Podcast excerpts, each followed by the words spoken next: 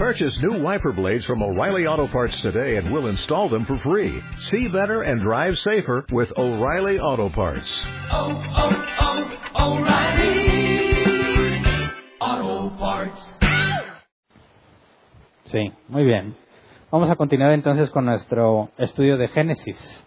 Hoy vamos a analizar el capítulo 7. El pasaje que vamos a usar como base es Génesis 7.1. Dice, el Señor le dijo a Noé, entra en el arca con toda tu familia, porque tú eres el único hombre justo que he encontrado en esta generación. Y el nombre del tema es el único hombre justo. Y bueno, este pasaje parece indicar que Dios primero dio una buscada en todo el mundo y no encontró más que a Noé, ¿verdad? Pero recordemos, desde los principios que vimos en Fundamentos, que cuando la Biblia nos, nos habla acerca de lo que Dios dice o hace, usa un lenguaje antropomórfico. Es decir, nos lo explica como si Dios fuese un humano, de manera que lo entendamos. Si no, sería imposible para nosotros entenderlo. Entonces ya vimos desde que analizamos la historia de Caín y Abel, que Abel era un hombre justo por la fe, ¿verdad? Había sido justificado por la fe, su ofrenda fue aceptada. Vimos que la única forma en la que un hombre tiene fe es porque Dios se la concedió por medio del nuevo nacimiento, la regeneración. Entonces, cuando encontramos que el único justo en toda esa generación es Noé, tenemos evidencia no de que Dios hizo una búsqueda y nada más encontró a uno, sino que Dios voluntaria y conscientemente tenía bajo su control y bajo su eh, voluntad a Noé y lo que estaba pasando. El único hombre justo, sabemos que ese año murió Matusalén, ¿verdad? El hombre más longevo registrado en la escritura. Cinco años antes murió Lamec, padre de Noé. Analizamos la posible referencia del nombre de Matusalén y lo que sucedió. Así que no es que nada más había un hombre, sino que el último que quedaba de la línea registrada de los descendientes de Seth, de hombres de Dios a quienes Dios les dio fe, eh, el único que quedaba vivo era Noé. Ahora, también sus hijos, sus nueras y su esposa, pero no se nos dice que ellos tuvieran fe. Ninguno de ellos era justo, solamente Noé. Y eso es interesante. Pero quisiera que recordemos brevemente lo que vimos el tema pasado, en Génesis 6, 14 al 22, porque vimos que Dios le dio a Noé instrucciones para construir el arca. Dice, construyete un arca de madera resinosa hazle compartimientos y cúbrela con brea por dentro y por fuera. Dale las siguientes medidas, 140 metros de largo, 23 de ancho y 14 de alto. Hazla de tres pisos, con una abertura a medio metro del techo y con una puerta en uno de sus costados, porque voy a enviar un diluvio sobre la tierra para destruir a todos los seres vivientes bajo el cielo. Todo lo que existe en la tierra morirá. Pero contigo estableceré mi pacto y entrarán en el arca tú y tus hijos, tu esposa y tus nueras. Haz que entre en el arca una pareja de todos los seres vivientes, es decir, un macho y una hembra de cada especie, para que sobrevivan contigo. Contigo también entrará, o entrará también una pareja de cada especie de aves, de ganado y de reptiles para que puedan sobrevivir. Recoge además toda clase de alimento y almacénalo para que a ti y a ellos les sirva de comida.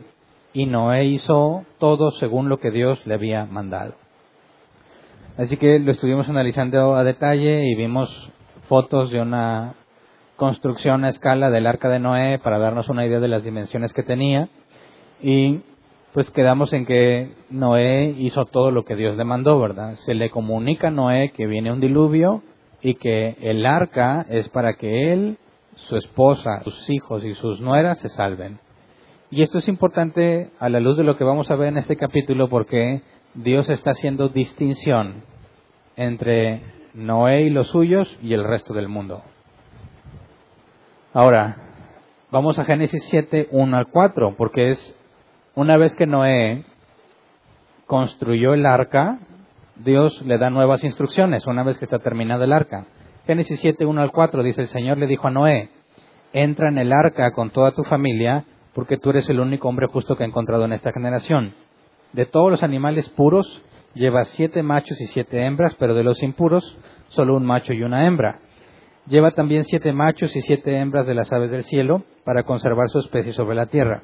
porque dentro de siete días haré que llueva sobre la tierra durante cuarenta días y cuarenta noches, y así borraré de la faz de la tierra a todo ser viviente que hice. Y bueno, aquí se reafirma la idea de que es Dios quien está haciendo esto, ¿verdad? No es el diablo. No es el diablo quien va a destruir a todo ser vivo de la faz de la tierra. Es Dios quien lo está haciendo. Noé era el único regenerado. Le está hablando faltando siete días para que el diluvio caiga. Le está diciendo, en siete días va a pasar esto y estas son tus últimas instrucciones. Y en la parte, creo yo, principal era meter todos estos animales al arca, si es que él los metió, porque ahorita que leamos el texto vamos a considerar otra alternativa. Pero entonces, el arca está terminada, tiene las últimas actividades para siete días, y después de eso, de haber hecho lo que Dios le pidió, vamos a ver versículos 5 al 10, dice Noé hizo todo de acuerdo con lo que el Señor le había mandado. Tenía Noé 600 años de edad cuando las aguas del diluvio inundaron la tierra. Entonces entró en el arca junto con sus hijos, sus esposas, su esposa, perdón, y sus nueras para salvarse de las aguas del diluvio, de los animales puros e impuros, de las aves y de todos los seres que se arrastran por el suelo. Entraron con Noé por parejas, el macho y su hembra, tal como Dios se lo había mandado. Al cabo de los siete días, las aguas del diluvio comenzaron a caer sobre la tierra. Así que hubo una última semana crucial, ¿verdad? Después de todo lo que pasó, podríamos hacernos preguntas distintas como, por ejemplo, ¿cuánto tiempo se tardó Noé en construir el arca? ¿Podríamos calcularlo o estimarlo? A la edad de 600 años, el diluvio viene a la tierra, ¿verdad? Empiezan a caer las aguas o a ser liberadas según vamos a ver ahorita en unos minutos. Los animales entran. En esa última semana tuvo que haber habido mucho movimiento. ¿Cuánto habrá sido el periodo total de tiempo desde que Dios le revela a Noé lo que va a pasar hasta que él acaba? Nos dice de forma clara, y más adelante nos va a decir el día exacto, pero hasta ahorita hemos leído que Noé tenía 600 años. Así que tenemos que recordar cosas que leímos en estas últimas dos clases pasadas para empezar a hacer mm, una posible estimación del tiempo que le pudo haber tomado. Es imposible calcularlo con exactitud, ¿verdad? Pero podemos darnos una idea de más o menos cuánto tiempo tomó. Porque si vamos a Génesis 6.3, dice, pero el Señor dijo, mi espíritu no permanecerá en el ser humano para siempre, porque no es más que un simple mortal por eso vivirá solamente 120 años. Ahora, estos 120 años, ¿qué son? Lo había comentado anteriormente. Algunos piensan, como yo pensaba, que estos 120 años se refería a la vida máxima que un ser humano podía tener. Es decir, yo pensaba que cuando Dios dice esto, estaba recordando la vida de todo ser humano a un máximo de 120 años. Pero vamos a ver un poquito más adelante que Sem, hijo de Noé, después de bajar del arca vivió 500 años. Así que estos 120 años no puede ser el límite de la edad del ser humano, porque no nada más Sem, sino hay más registros de hombres que vivieron más de 120 años después del diluvio. Entonces, definitivamente no es una restricción a la edad o al periodo de vida. Todo parece indicar que se refiere al inicio del diluvio, y explico por qué. Nos dice la Escritura, 120 años restan para que el ser humano deje de vivir. Mi espíritu no contenderá para siempre con el hombre. 120 años tiene definidos. Ahora, vamos a Génesis 11 del 10 al 11. Génesis 11 del 10 al 11 dice, esta es la historia de Sem, dos años después del diluvio, cuando Sem tenía 100 años nació su hijo Arfaxad. Después del nacimiento de Arfaxad, Sem vivió 500 años más y tuvo otros hijos y otras hijas. Entonces, fíjate, dos años después del diluvio, cuando Sem tenía 100 años, nace su hijo Arfaxad. Entonces, dos años después del diluvio tenía 100, ¿verdad? A los 98 años subió al arca, ¿verdad? Y luego nos dice que cuando eh, eh, Noé tenía 600 años, vino el diluvio. Y ahí ya podemos determinar cuántos años tenía Noé cuando nace Sem, ¿verdad? Fíjate bien. Dijimos, Noé tiene 600 cuando viene el diluvio, ¿verdad? Sem tenía 98. Dos años después, después de bajar del arca, tiene su primer hijo. Entonces, ¿cuántos años tenía Noé cuando engendró a Sem?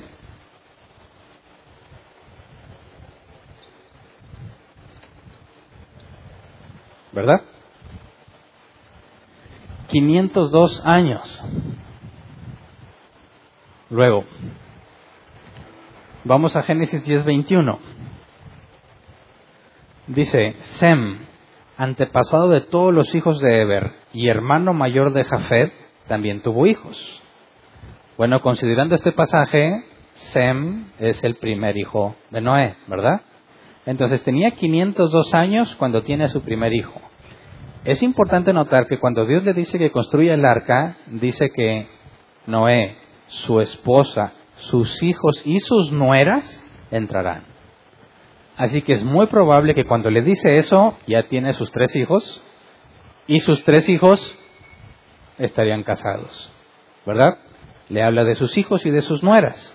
Entonces, sabemos que al menos, suponiendo que acaba de nacer Sem, 502 años de Noé y en los 600 que hay un diluvio, no pudo tardarse más de 98 años, ¿verdad?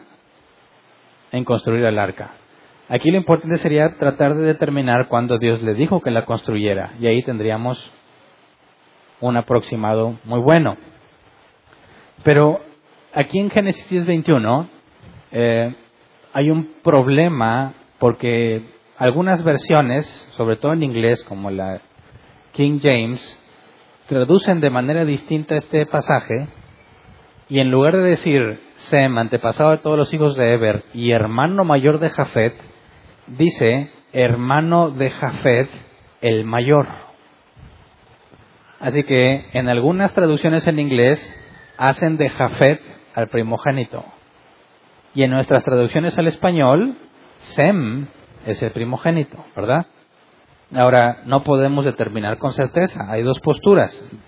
Recordemos que en Génesis 6 se nos dijo que tenía Noé 500 años cuando engendró a sus hijos, ¿verdad? Sabemos que si Sem es el mayor, lo engendró a los 502. Así que si Jafet no es el de en medio, sino el mayor, y nos dice que a los 500 engendró, seguramente a los 500 años de edad tuvo a Jafet. Pero cuando tú ves mencionado a los hijos de Noé, siempre es nombrado primero Sem. Entonces, aquí tienes dos opciones. Sem, Ham y... No, sí, Sem, Cam y Jafet, o Sem, Jafet y Cam, esos dos varían, pero normalmente es Sem primero, lo que lleva a pensar que Sem es el mayor. Así que vamos a hacer esto aunque las dos posturas pueden tener cierta afirmación bíblica o cierta base escritural, vamos a considerar que Sem es el mayor para efecto de nuestra aproximación. Entonces tiene 502 años Noé cuando nace Sem, ¿verdad? Ahora vamos a Génesis 9, 22 al 24, donde se nos dice que Cam era el menor. Dice Cam, el padre de Canaán, vio a su padre desnudo y fue a contárselo a sus hermanos que estaban afuera. Nos brincamos el versículo 24. Cuando Noé despertó de su borrachera y se enteró de lo que su hijo menor le había hecho, y hasta ahí nos quedamos. Todavía no vamos a estudiar esta parte. Pero de entrada dices que tienes a un solo hombre justo, el único que está borracho. está, bueno, en este punto está crudo, ¿verdad? Porque ya se dio cuenta que ya se había emborrachado. ¿Es dónde quedó Noé el justo? Bueno, eso lo vamos a analizar un poco más adelante, pero nos dice que es Cam el que vio la desnudez de su padre y nos dice el versículo 24 que era el menor de sus hijos. Entonces, si consideramos que Sem es el mayor, a los 502 años, si Dios le dijera en ese momento, tus hijos y tus nueras, no tendría sentido porque le acaba de nacer uno. Dicen, bueno, pues a lo mejor de los que fuese a tener, es una posibilidad. Que Dios le habló en futuro revelándole que va a tener más hijos y que se va a casar.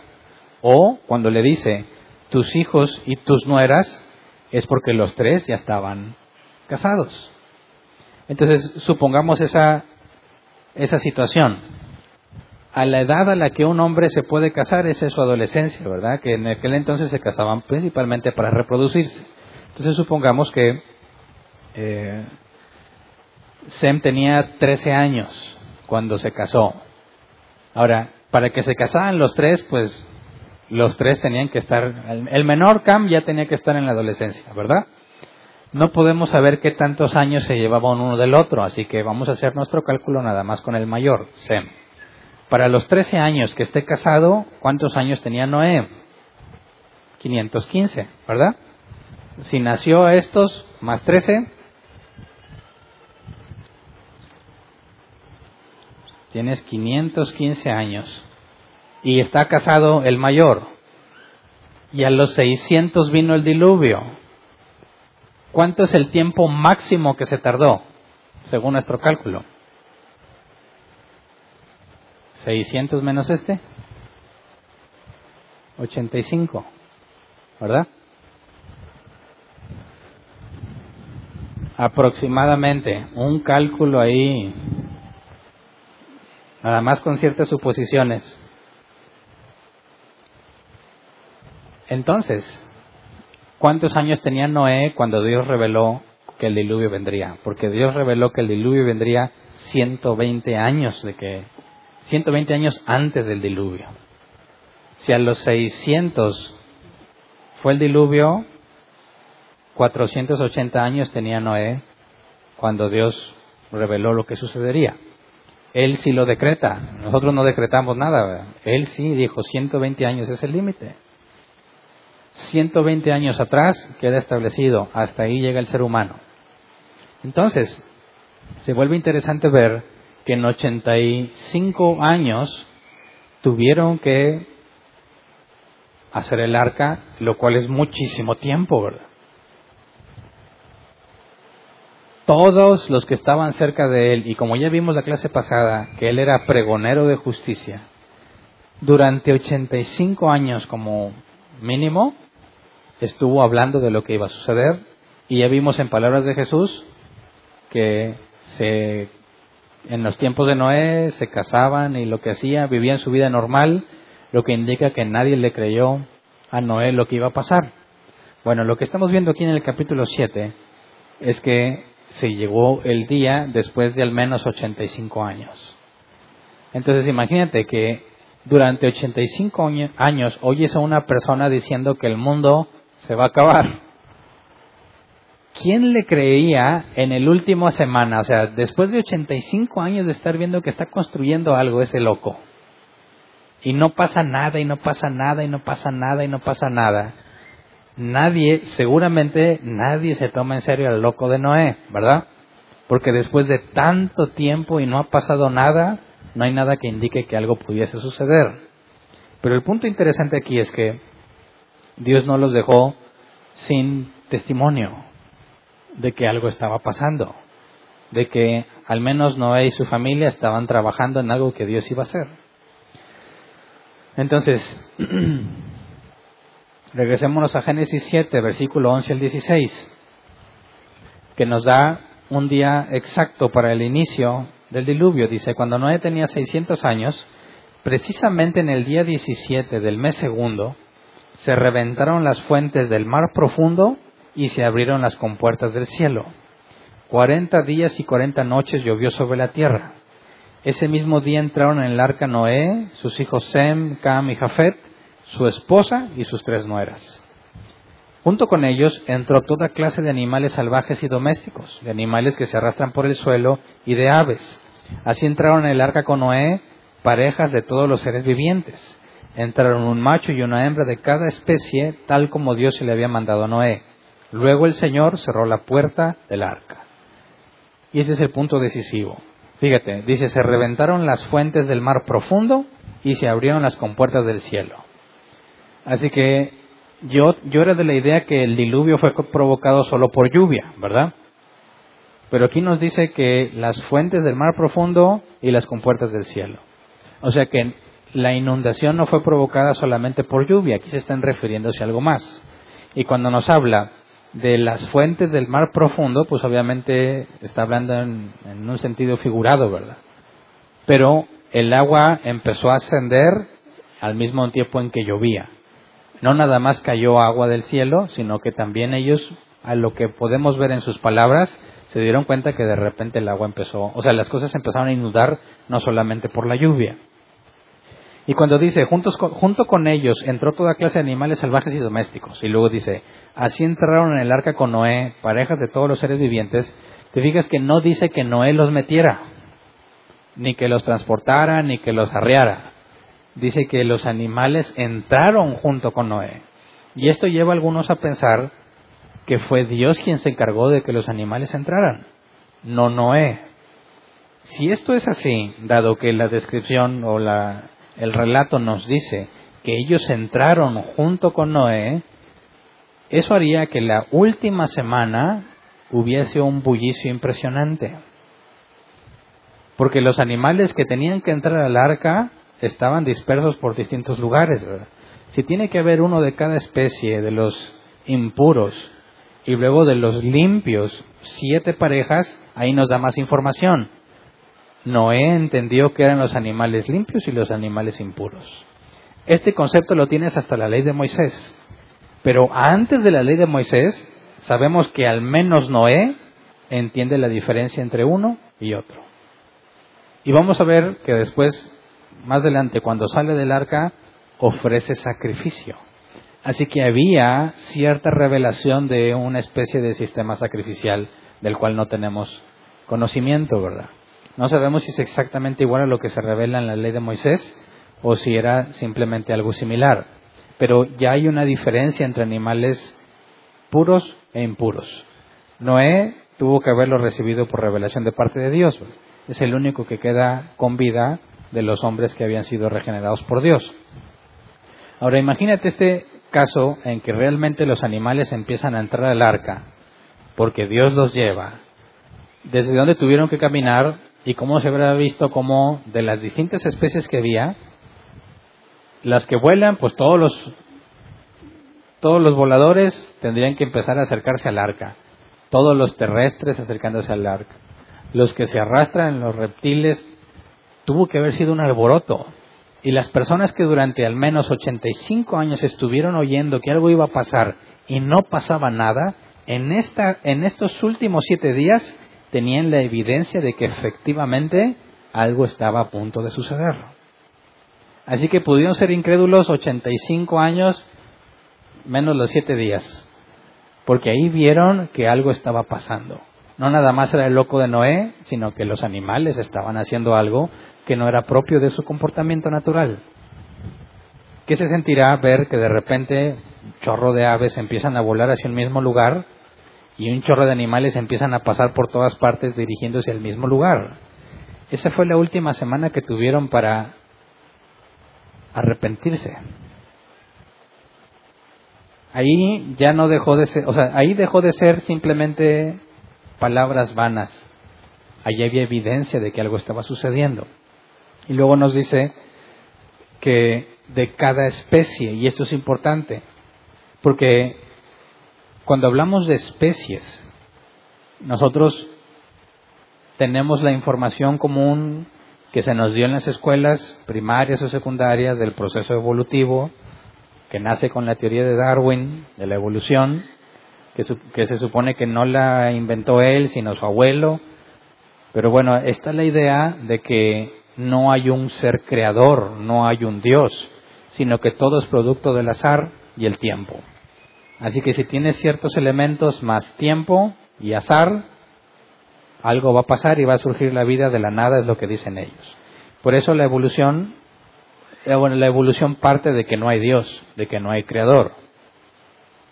Nosotros, al leer Génesis desde el primer capítulo, vemos que es Dios quien creó todas las cosas. Así que descartamos de entrada toda esa teoría que asume que no hay un creador. Pero cuando hablamos de evolución, algunos confunden dos términos, microevolución y macroevolución. A la microevolución evolución, perdón, le llamamos adaptación Y eso es precisamente lo que Darwin vio. Darwin vio pajarillos adaptados que sus picos iban modificándose según distintas cruzas entre ellos. Eso, en ese punto, estamos de acuerdo con él. Tú puedes comprobar que las especies se adaptan, ¿ok? Pero nunca, jamás, de un perro, con quien quiera que lo cruces, jamás tiene un cachorro que no sea perro. No sé si me explico. Si tú, por más que se crucen distintas especies de aves, vas a seguir teniendo aves. Si los peces haces cruces y modificaciones, lo que tú quieras siguen siendo peces. Es decir, no hay nada que demuestre que una especie da luz a otra. ¿Me explico? Nosotros, algunos le dicen, esta es una especie de perro y esta es otra raza y esta es una mezcla y los perritos pog que están todos raros de la cara, bueno, es el resultado de distintas cruzas, pero sigue siendo perro, ¿verdad? Eso es lo que le llamamos adaptación. Entonces, si de cada especie entró, aquí hago una pregunta que hicimos al principio que empezamos a estudiar Génesis. ¿Entraron los pingüinos al arca, sí o no?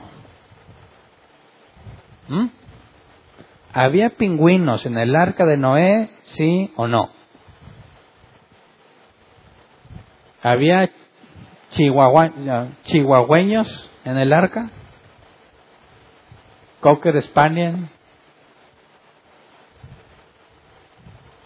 ¿Alaska Malamut? ¿Qué, ¿Qué tipo de animales son los que entraron? ¿Los que conocemos hoy en día? ¿O no? Empecemos con los pingüinos. A ver, recitan un clima muy helado, ¿verdad? Ahí, hasta donde tenemos el relato, todo lo seco está en un solo lugar y todo lo demás son mares. ¿Verdad? Incluso ahí sí la ciencia confirma la idea de Pangea, un solo megacontinente donde no había separaciones. Dicen, bueno, no había polos, no había polo norte y polo sur y no estaban cubiertos de hielo. Es imposible. Dicen, entonces no podías tener pingüinos. O supongamos que había pingüinos. Vamos a leer que el arca descendió en el monte Ararat, ¿verdad? allá por aquellas zonas de, del, del, oriente. Dicen, ¿cómo le hicieron los pingüinos? Y se bajaron de ahí para llegar al polo sur. Dicen, eso, eso demuestra que la historia del arca es absurda. dices, no, lo que pasa es que te estás confundiendo. Cuando nos dice que entró de cada especie, eso no significa que las que nosotros conocemos son las que estaban ahí porque bien pudieses llegar a la conclusión de que los pingüinos son adaptaciones. Por ejemplo, tienes un oso polar o un oso grizzly. ¿Cuál es la diferencia entre ellos? Bueno, el cómo están adaptados. El oso polar, las capas gruesas que tiene de grasa, lo que les sirve para permanecer con vida en los ambientes tan hostiles de hielo, y tienes a otro tipo de oso que está adaptado para un ambiente totalmente distintos, pero los dos son osos. ¿Había osos polares en el arca? Para empezar, ni siquiera podías hablar de los polos. Así que no, podemos decir, no había osos polares, pero la especie oso, ahí estaba. ¿Me explico? ¿Cuántos perros dicen, a ver, cuántas, cuántas especies hay para meterlas todas al arca? No, no puedes determinarlas de ahorita y ver si cabían todas ahí porque el resultado de la adaptación y de todas las cosas que ha habido te ha dado distintos tipos de animales que en este momento no existían. ¿Me explico? Así que tú pudieses resumir en un número mucho más reducido de especies que las variantes que conocemos hoy en día, de manera que cuando Dios decide preservar siete de un tipo y una sola pareja del otro tipo, hay un propósito también en esos siete. Y vamos a ver un poco más adelante que de esos siete había destinados para el sacrificio. Porque los sacrificios son animales puros, de los que hay más. Entonces, no había pingüinos en el arca. Se adaptaron hasta lo que llegamos a conocer hoy como pingüinos. Pero de dónde viene el pingüino, ahí estaba en el arca. Dinosaurios, ¿qué opinas tú de los dinosaurios? Dicen, no aparece la palabra dinosaurios en la Biblia. Claro que no, esa palabra es del siglo XVIII a lo mucho. No iba a aparecer en la Biblia. ¿había dinosaurios en el arca? Dice, no, ¿cómo le haces para meter tremendo animalote? ¿Verdad? Dices, bueno, ¿a quién se le ocurriría meter un animal viejo al arca? Si el propósito es que sobreviva. ¿Qué clase de animal meterías al arca? ¿Un animal viejo o un cachorro?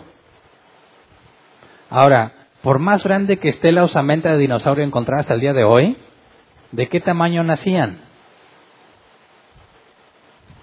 Todos son pequeñitos, incluso los de huevo. Así que si tú quieres preservar a cierta especie de dinosaurio, no lo vas a subir cuando es un gigante tremendo, lo subes pequeño y es como una vaca lo mucho. ¿Me explico? Ahora dices, bueno, pero ¿qué te hace pensar que los dinosaurios seguían con vida? Bueno, hay buenas razones para pensar que la descripción que da Job de el Behemoth, que algunas Biblias ponen ahí un comentario hipopótamo, dice, cuando dice que su cola es tan grande que puede detener el Jordán, y dices, por favor, ¿qué tan grande es la cola de un hipopótamo, verdad? Las descripciones del Leviatán, un monstruo marino, de hecho la Biblia también nos dice de los monstruos marinos, cosas grandes, enormes. No hay nada en la escritura que vaya en contra de los dinosaurios. Y algunos dicen, ahí están los huesos de los dinosaurios, ¿qué dices tú cristiano de tu Biblia? Digo, pues que se subieron al arca, eso es lo que digo, ¿verdad? Cuando estaban pequeñitos. Y ya cuando bajaron del arca, pues crecieron libremente, ¿verdad? Está comprobado que los reptiles, principalmente los reptiles, con suficiente tiempo y alimentación pueden crecer sorprendentemente. ¿Verdad?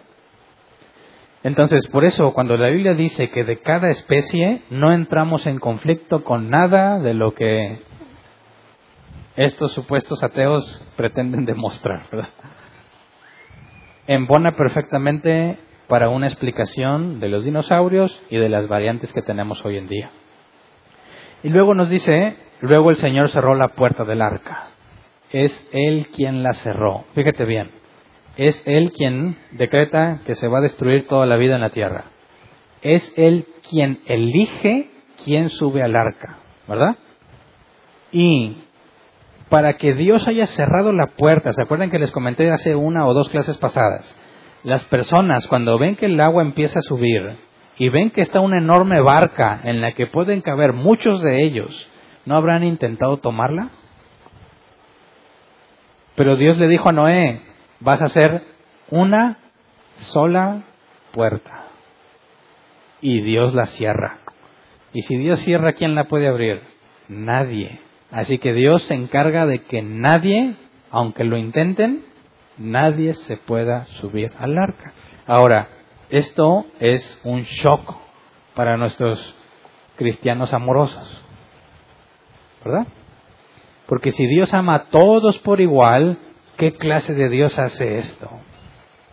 Ahora, sigamos leyendo. Génesis 7, 17 al 22. El diluvio cayó sobre la tierra durante 40 días. Cuando crecieron las aguas, elevaron el arca por encima de la tierra. Las aguas crecían y aumentaban cada vez más, pero el arca se mantenía a flote sobre ellas. Tanto crecieron las aguas que cubrieron las montañas más altas que hay debajo de los cielos. El nivel del agua subió más de siete metros por encima de las montañas. Así murió todo ser viviente que se movía sobre la tierra, las aves, los animales salvajes y domésticos, todo tipo de animal que se arrastraba por el suelo y todo ser humano. Pereció todo ser que habitaba la tierra firme y tenía aliento de vida quisiera que te imaginaras ese, esa situación. ¿Qué escucharía Noé y su familia dentro del arca? La puerta está cerrada. No se pueden salir a ver, ¿verdad? Solamente escuchaban. ¿Quién alcanzó a presenciar la última inundación que hubo aquí en Nuevo León? Donde el río Santa Catarina se llevó hasta el tope y se llevó gente y se llevó juegos mecánicos que había ahí. No sé si tengas en la mente esas imágenes de inundación. Ahora imagínatelo a escala global. ¿La gente pediría ayuda? ¿Le gritarían a Noé, déjanos entrar? ¿Habría bullicio, escándalo, animales como seres humanos tratando de mantenerse a flote. ¿Te imaginas las corrientes que había? Imagínate toda la mortandad que está en ese momento y quién decidió traerla. Dios. Y esto es algo que a nuestros amigos ateos les encanta estudiar, porque dicen, este no es un Dios de amor, es un Dios deseoso de matar, sanguinario, cruel y despiadado.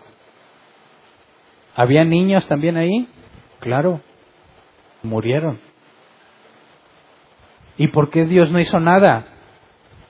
Y además, no nada más no hizo nada, fue Él quien lo llevó, quien lo trajo, quien lo planeó y lo ejecutó.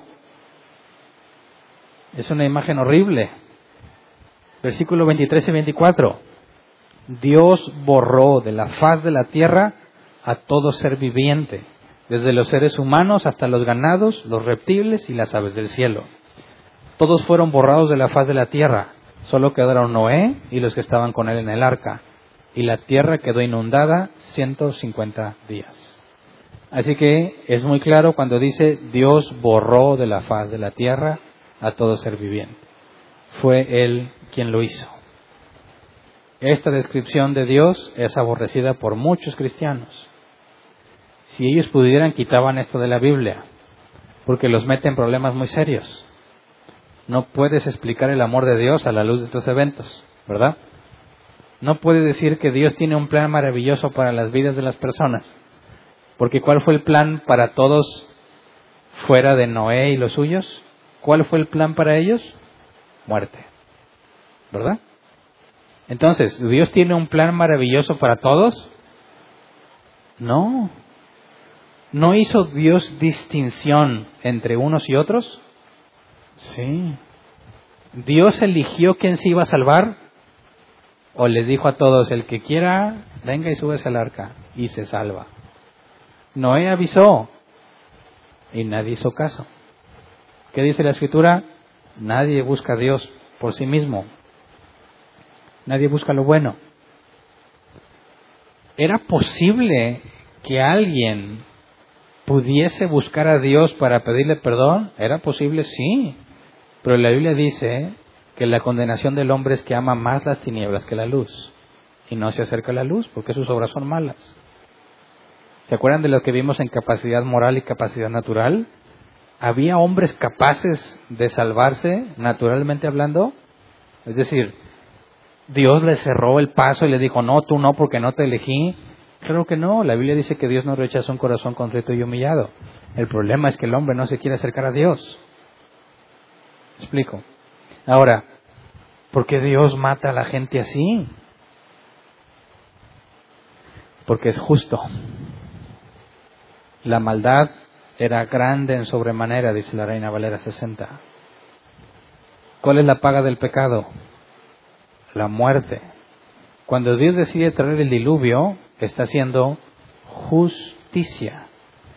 Y Dios le dijo a Moisés, seré clemente con quien quiera hacerlo, tendré misericordia de quien quiera tenerla. Y a Dios le plació tener misericordia de ocho personas nada más. ¿Hizo algo injusto? Todo lo contrario, hizo justicia. Detuvo la maldad en el planeta. ¿No es eso lo que piden muchos hoy en día? Señor, detén la maldad. Bueno, ¿qué pasaría entonces si te hace caso? El diluvio ya no lo va a mandar porque vamos a ver que Dios promete que jamás va a destruir el mundo con agua. Por eso Apocalipsis nos dice que es con fuego. Ahora, para que Dios quite la maldad del mundo, ¿qué tiene que exterminar? A nosotros. ¿Estás seguro que le quieres pedir a Dios que quite la maldad del mundo? ¿No? Eso es lo que está haciendo aquí. Está borrando la maldad de todos estos hombres por medio de un acto justo. Los enjuició. ¿Y dónde quedó el amor? ¿Mm? Bueno, es que ese es el punto importante. Es cierto que Dios es amor, la Biblia lo dice, pero también dice que es fuego consumidor. También dice que es justo y que está airado todos los días con el impío. Y esa es la parte que más necesitamos comprender. que Dios no es una especie de abuelo consentidor, sino un juez perfecto. Es bueno y precisamente el problema es que Él es bueno. Dicen, ¿cómo puede ser que veas aquí un Dios bueno? Es precisamente porque Él es bueno que está haciendo esto. Porque si Él es bueno y Él ama lo bueno y ama lo correcto, lo que es la justicia, no tolera el pecado. Así que, ¿por qué está destruyendo la humanidad? Porque Él es bueno, porque Él es justo.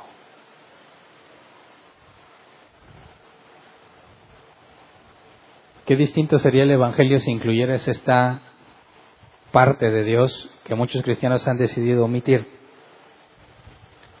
Porque están esperando que un día venga Dios y digan, bueno muchachos, a todos los voy a perdonar, porque yo los amo a todos.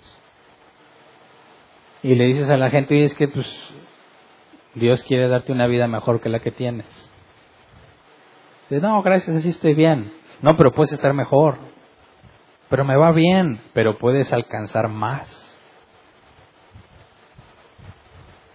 Lo único que tienes que hacer es decirle, Señor, entra a mi corazón. Escríbeme en el libro de la vida y perdona. Bueno, ¿de qué crees que les hablaba Noé cuando les predicaba?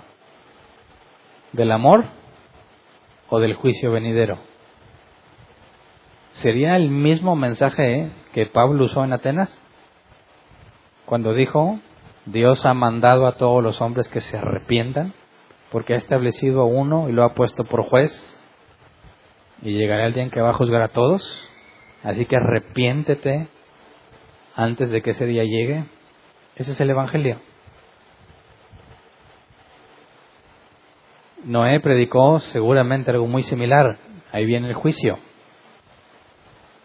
Así que es un grave error omitir el atributo de la justicia de Dios con tal de convencer a la gente de que se hagan cristianos. Por eso el principal filtro para saber si Dios está trayendo a un hombre o no es predicar el Evangelio bíblico. Porque ¿quién lo aceptaría? ¿Quién va a recibir con gusto que te digan arrepiéntete porque te vas a perder para siempre?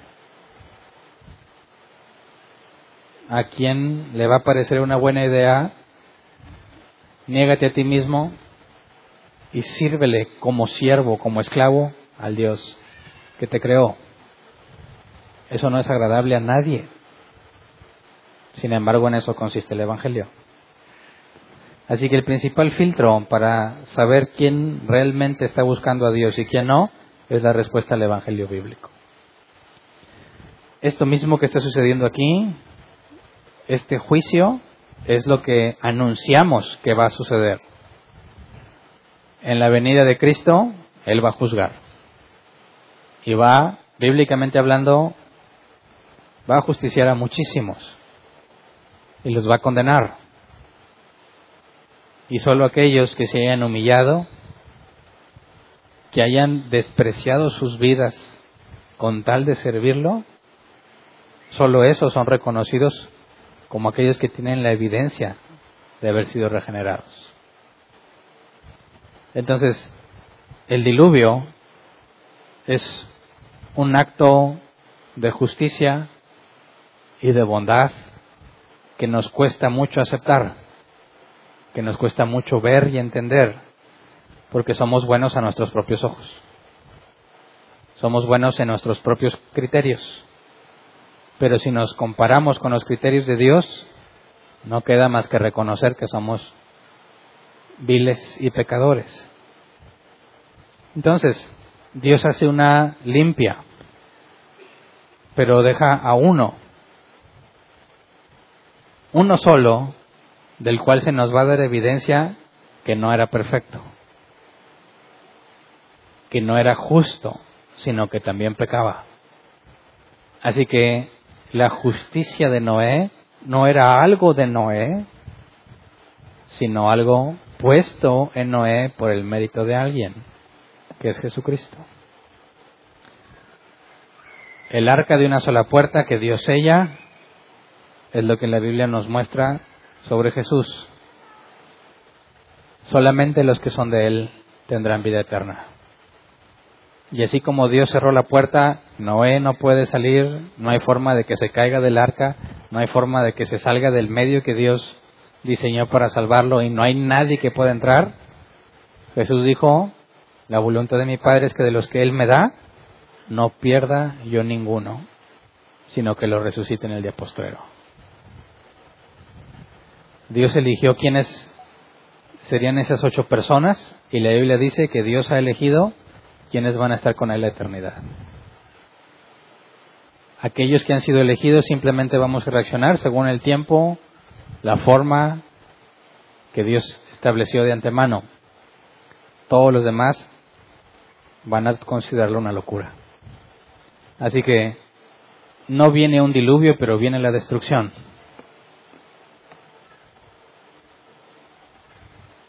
Sus hijos van a ser preservados, todos los demás van a ser destruidos. ¿De qué lado estás? Noé trabajó para construir el arca. ¿Nosotros en qué trabajamos? En la santidad. Noé, a pesar de que por méritos propios no podía ser contado como justo, fue contado por justo por los méritos de Cristo. Nosotros también. Había uno como Noé, uno que pregonaba. ¿Cuántos sabemos aquí como Noé? ¿Y cuántos han decidido callar sin no decir nada? No podemos vivir sin decir, sin demostrar lo que somos y lo que hemos aprendido, lo que Dios nos ha permitido ver y saber. No es agradable el mensaje, pero debemos ser fieles a predicarlo. Dios destruyó todo porque así le pareció, lo va a volver a hacer. Es un simple paso entre un estado al otro, ¿verdad? Tienes vida aquí, pero sabes que vas a seguir vivo por la eternidad. Pasas de un lado al otro. Tu única oportunidad está aquí. El mismo mensaje de Noé aplica para nosotros. Y aquel que piensa estar firme, dice la escritura, mire que no caiga. Así que tuvo que haber sido desastroso para las nueras. ¿Tenían mamá, papá, familia? Sí. ¿Pudieron llevarse al menos uno de ellos? No. Noé tenía a sus hijos ahí y a su esposa, toda su familia. Pero su esposa no pudo llevar a nadie, ni las nueras. Debió haber sido difícil ver que todo el mundo es destruido y no puedes salvar a nadie. Y vamos a ver que ni siquiera saliendo del arca pudieron mantenerse fieles o rectos a los ojos de Dios. Volvieron a caer en las mismas obras de la carne que todos seguimos cayendo. Así que si no es por la misericordia de Dios, ninguno estaríamos aquí. El diluvio es un recordatorio para todos de que Dios es justo y que podemos confiar en Él dice que es fiel y justo para perdonarnos. Entonces, pecaste, arrepiéntete. Lo estás haciendo mal, clama para que Él te cambie y te transforme. Él es justo para hacerlo porque Cristo ya pagó. ¿Me explico? Así que que no dejes pasar un día. Yo ya tengo un buen recordatorio que no puedo pasar un día pensando que ese día va a ser normal. Ninguno de nosotros lo tenemos asegurado. Vive como si fuera el último. No angustiado porque ya te vas,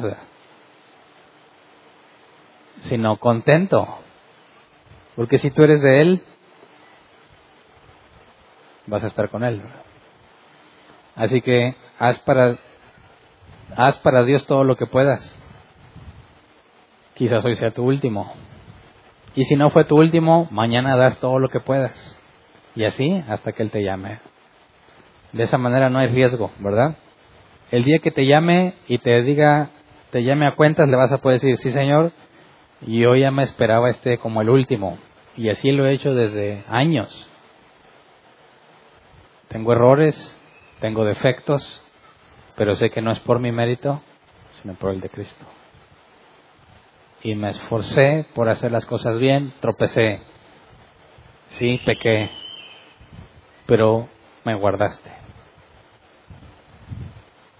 me levantaste. Por eso, como dijo Pablo, para mí el vivir es Cristo y el morir es ganancia. El cristiano no le puede tener miedo a la muerte, ¿verdad? Si un cristiano le tiene miedo a la muerte, algo está muy mal. ¿Verdad? Y que vamos a ponernos de pie y vamos a orar.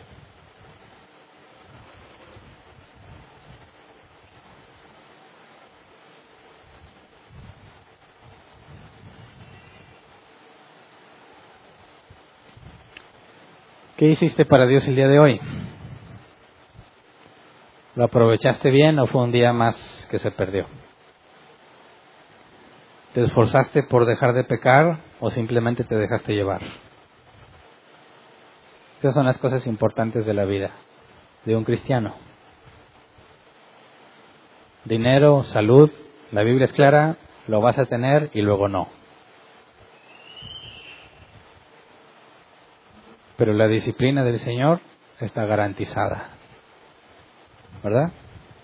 Su provisión está garantizada. Su gracia y misericordia está garantizada. Así que venga lo que venga, estamos seguros en sus manos. Y para eso, y por eso hay mucho que agradecer. Así que vamos a orar, Señor. Estamos conscientes de que merecemos ser exterminados. Estamos conscientes que no hay nada bueno en nosotros, Señor. Aún las cosas buenas que nos proponemos hacer, siempre las, las contaminamos con cosas incorrectas. Señor, aunque nos esforzamos por caminar recto ante ti, terminamos desviándonos. Por eso, enséñanos a descansar en ti, porque tu poder se perfecciona en nuestra debilidad y reconocemos que somos débiles, pero no como justificación para pecar, Señor, sino para humillarnos ante ti y reconocer que si tú no hubieses dado tu vida por nosotros, jamás pudiésemos estar contigo, Señor y tú no hubieses pagado el precio, jamás nos hubiera interesado pagarlo. Jamás pudiésemos pagar la deuda enorme que tenemos para contigo por a, causa de nuestras transgresiones y nuestras maldades. Señor, sabemos que no hay nada distinto en nuestros cuerpos de aquellos que murieron ahogados en el diluvio. Sabemos que estamos expuestos a la misma maldad, Señor, si tú no nos protegieras si tú no nos levantaras, si tú no nos guardaras, Señor, de las cosas que sabes podrían desviarnos de tu camino. Te damos gracias porque todo lo que pasa está bajo tu control, porque todo lo que tú has decidido es bueno y es justo. Y precisamente por tu bondad y por tu justicia podemos confiar en que cumplirás con tus promesas. Gracias por darnos de tu espíritu, la garantía el depósito, que nos da la confianza de que terminarás la obra que pesaste en nosotros. Hazlo, Señor. Disciplínanos siempre. No nos dejes sin corrección. Que no pase un día en que podamos agradecerte por lo que hemos aprendido o lo que hayamos perdido. Que podamos decir la misma oración que decía Moisés, Señor. Enséñanos a contar de tal forma nuestros días que traigamos al corazón sabiduría.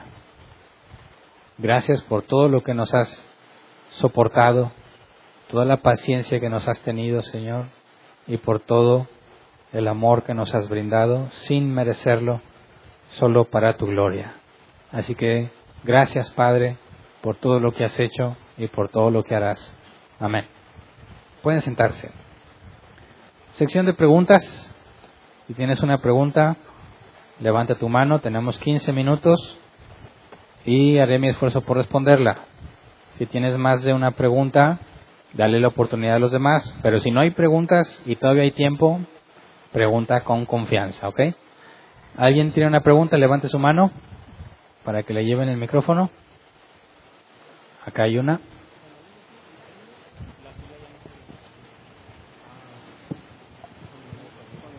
Buenas noches. Este, una pregunta respecto al tema. Noé fue, bueno, la familia de Noé fue, fue preservada para vida por, por obviamente por medio de Noé, por, por ser justo él.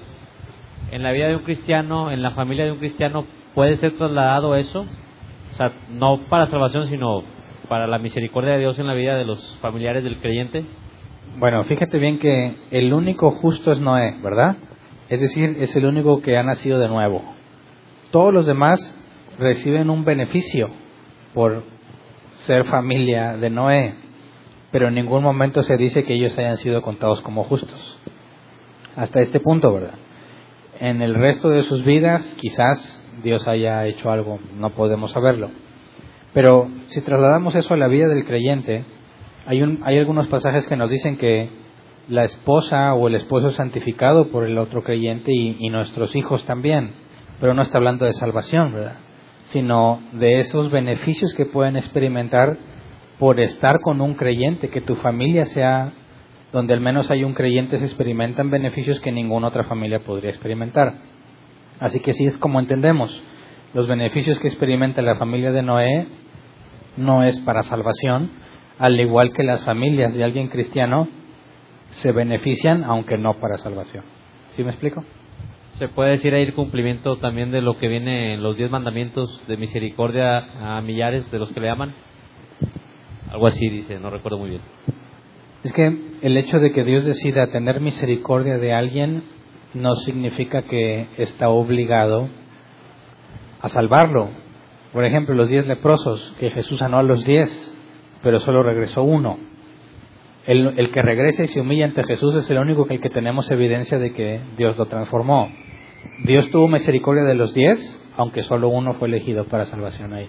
Bueno, de, de la misma pregunta, por ejemplo, no para salvación. Vemos en el Antiguo Testamento que Jesús dice, en- bueno, Dios, perdón, dice en diversas ocasiones que no lo hago por amor a ti, sino por amor a Abraham, a Isaac, a Jacob. En este caso, la familia de los creyentes va en ese sentido, o sea, tengo misericordia de ti no para salvación, sino para preservación por amor a mi hijo cristiano, ¿no? Bueno, es que ese amor a alguien en particular tiene que ver, en ese contexto que tú mencionas, con las promesas que se le hicieron, ¿verdad? No simplemente porque lo ama, es decir, todo elegido por Dios para salvación va a ser, van a ser una familia o creyente o incrédula, ¿verdad? Y la Biblia dice que aún el incrédulo eh, fue creado con un propósito. Entonces, si por medio de un incrédulo van a venir al mundo personas que fueron elegidas para salvación, Dios le va a tener misericordia a ese incrédulo, no por él, sino por los hijos que van a venir por medio de él. Entonces, a eso es a lo que me refiero, que el hecho de que Dios demuestre misericordia no es sinónimo de salvación.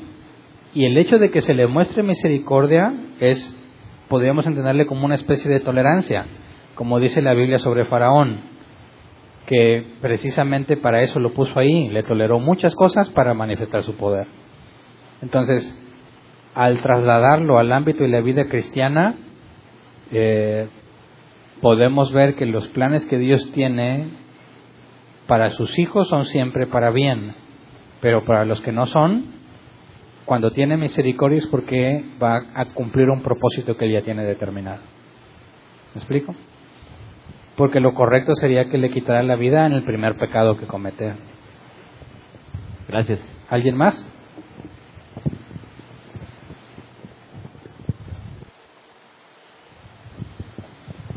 Sí, buenas noches. Pastor, en, en un lenguaje, por así decirlo, actual, ¿nos podría, por así decirlo, motivar el caso de Noé, que la misma Biblia dice que fue pregonero de justicia? Eh, ¿Podríamos referirnos a él como el evangelista más fracasado en toda la historia de la humanidad? Porque por más pregonero de justicia que fue y construyó su arca y lo que todo lo que dice Dios de él, en términos, por eso decía al principio, actuales, el lenguaje cristiano de hoy en día, pues diríamos, oye, este, ahorita en las iglesias fuimos y aceptaron tantos y tantos hicieron la oración de fe, oye, pues sabes qué, Noé fue el, el evangelista más fracasado de toda la historia porque no convirtió a nadie, nadie le creyó y no sé si me estoy explicando en el Sí. comentario, pastor. Viéndolo desde el punto de vista bíblico que tratamos de hacerlo, tendríamos que catalogarlo en ese sentido, pastor. O sea, por más pregonero de justicia que fue, a nuestra, a- desde nuestra perspectiva humana, pues no logró que nadie se convirtiera.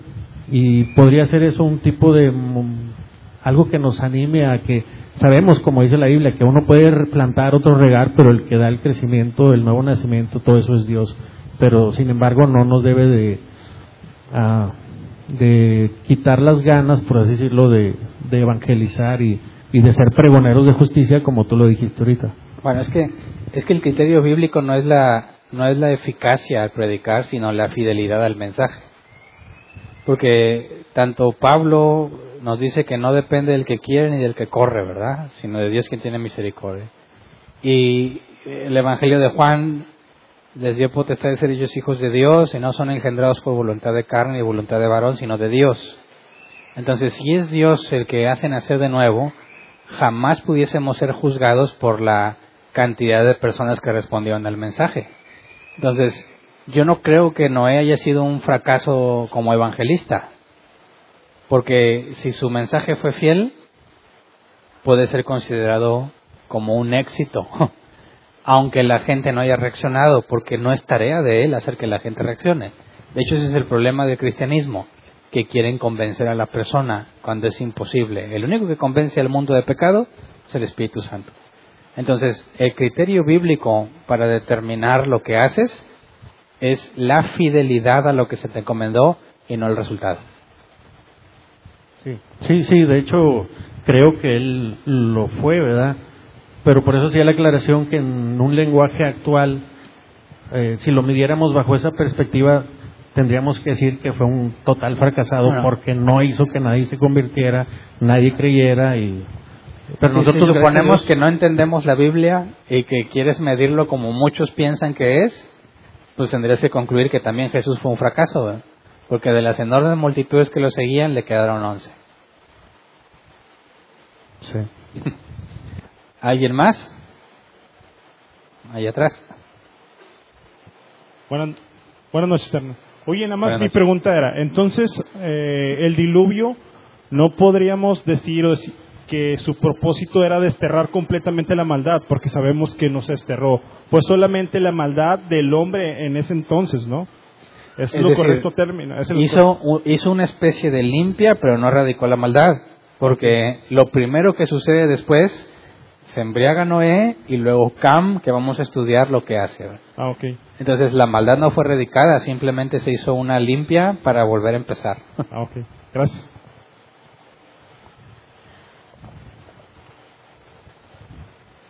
Gracias, buenas noches. Eh, bueno, en prédicas anteriores eh, usted ha comentado que como pastor usted eh, de ninguna manera quiere eh, ovejas o, bueno, estudiantes, oyentes, que lo escuchen y a todo lo que usted diga digan, ah, sí, y ya, y no lo juzguen, sino todo lo contrario. De hecho, usted eh, utiliza mucho el pasaje de Timoteo, el de segunda de Timoteo 2.15, que en vez de solo aferrarnos a lo que a lo mejor usted diga y decir, ah, sí, ya lo dijo ya, tan, tan, y no razonarlo, todo lo contrario, eh, debemos de eh, procurar con diligencia preservarlos a Dios aprobados como obreros que no tiene que avergonzarse, que usa bien la palabra de verdad y la NBI utiliza la expresión que interpreta correctamente la palabra de verdad. Sumado a esto, nuestro Señor Jesucristo dijo, juzgad por vosotros mismos. Y esta misma frase también se repite en el libro de los Hechos. Con base a esto, eh, y con base también a que he visto que en otras predicaciones hay una pregunta de la predicación anterior, con base a esto, eh, precisamente como bueno, me puse un poquito a estudiar lo que se predicó la semana pasada, eh, encontré desde mi perspectiva lo que yo llamo em, una anomalía en el sistema bíblico, o no sé cómo llamarlo, ahorita lo vamos a definir. Por ejemplo, eh, y se relaciona con lo que hoy mencionó, porque también mencionó los mismos versículos. Eh, por ejemplo, lo que es la región, la, la Biblia Reina Valera, dice